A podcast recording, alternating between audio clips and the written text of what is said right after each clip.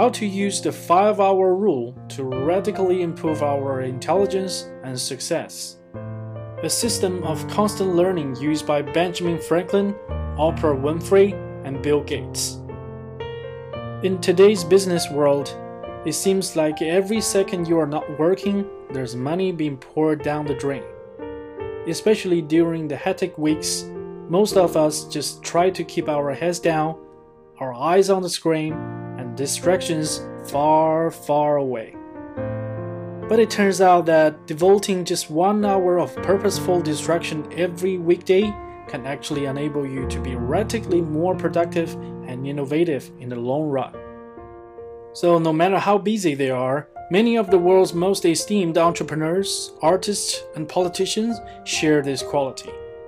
For a prime example, look no further than founding father Ben Franklin. An Inc. article points out that Franklin took at least one hour out of his busy schedule every weekday in order to learn a new skill, read, write, determine goals, or experiment. Beyond him, Successful people of all kinds get to where they are because their education goes well beyond their schooling. They're lifelong learners who are constantly pushing their knowledge and abilities so they can become capable and creative leaders. As you'll see, even the busiest moguls in the world understand that taking time to improve yourself is the wisest investment you can make. Here are five ways ultra successful people adopt the five hour routine into their daily schedule and how you can too. By adopting the 5 hour rule, not only you can work smarter, but also propel yourself to new heights of success. Make time to find your eureka moment. Lounging around the coffee houses doesn't sound like hard work to most of us, but that's where many of the world's best ideas were born.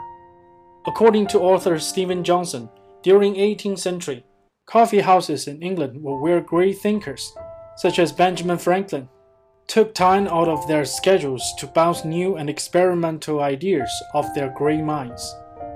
Sometimes it takes stepping away from work for a bolt of inspiration to strike, whether it's sitting in a cafe or learning a new skill.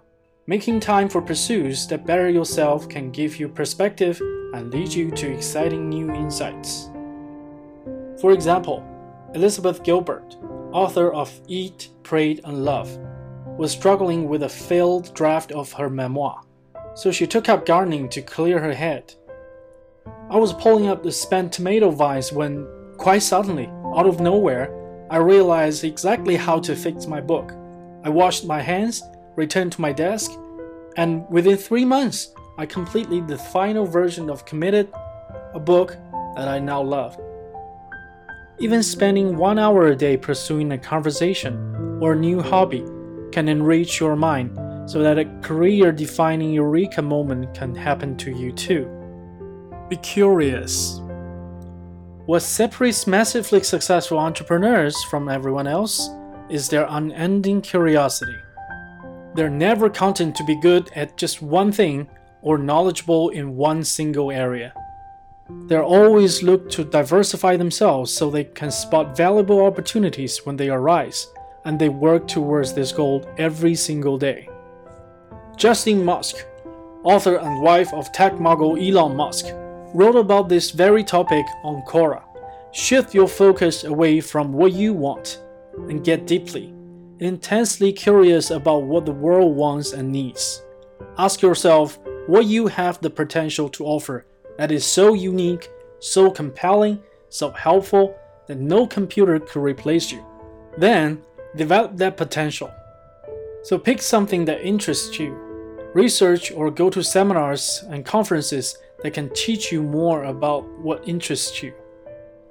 Experiment. Another way to utilize the 5 hour rule and maximize your productivity is to spend your hour a day experimenting.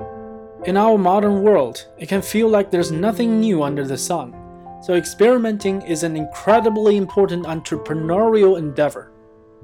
For example, the world's most famous chef co-owned a two Michelin star restaurant, Noma, in Copenhagen, and he's renowned for pushing the boundary of what food can be. He does this by taking time off his and his staff's day to focus of experimentation in their test kitchen. They ferment and rot and combine food from all over Denmark in the hopes of creating something new and delicious. Not all of their experiments work, but there is something to learn from the failure too. Whatever your business or craft might be, take time to test the water of what is possible in your field. Read. One of the most effective yet simple ways to participate in the 5 hour rule like a pro is to read every day. You will find that the world's most powerful and successful people all read voraciously.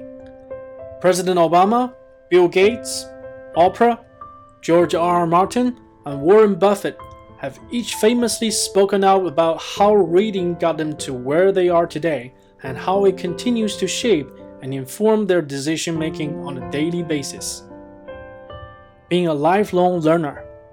Habit can stagnate our ideas and skills, but by committing to being a lifelong learner, you committed to bettering yourself and your work.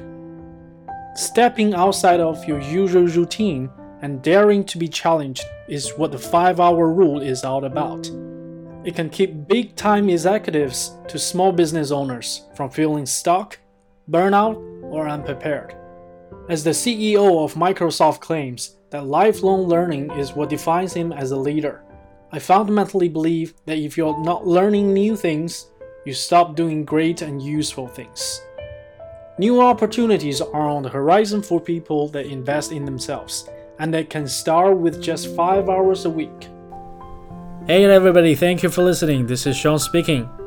这篇文章呢，其实真的是 cliche 啊，老生常谈了。其实就是告诉你坚持的重要性哈。其实世界上没有什么很难的事情，也没有什么大事，都是小事情哈。日积月累，积少成多，由量变到质变。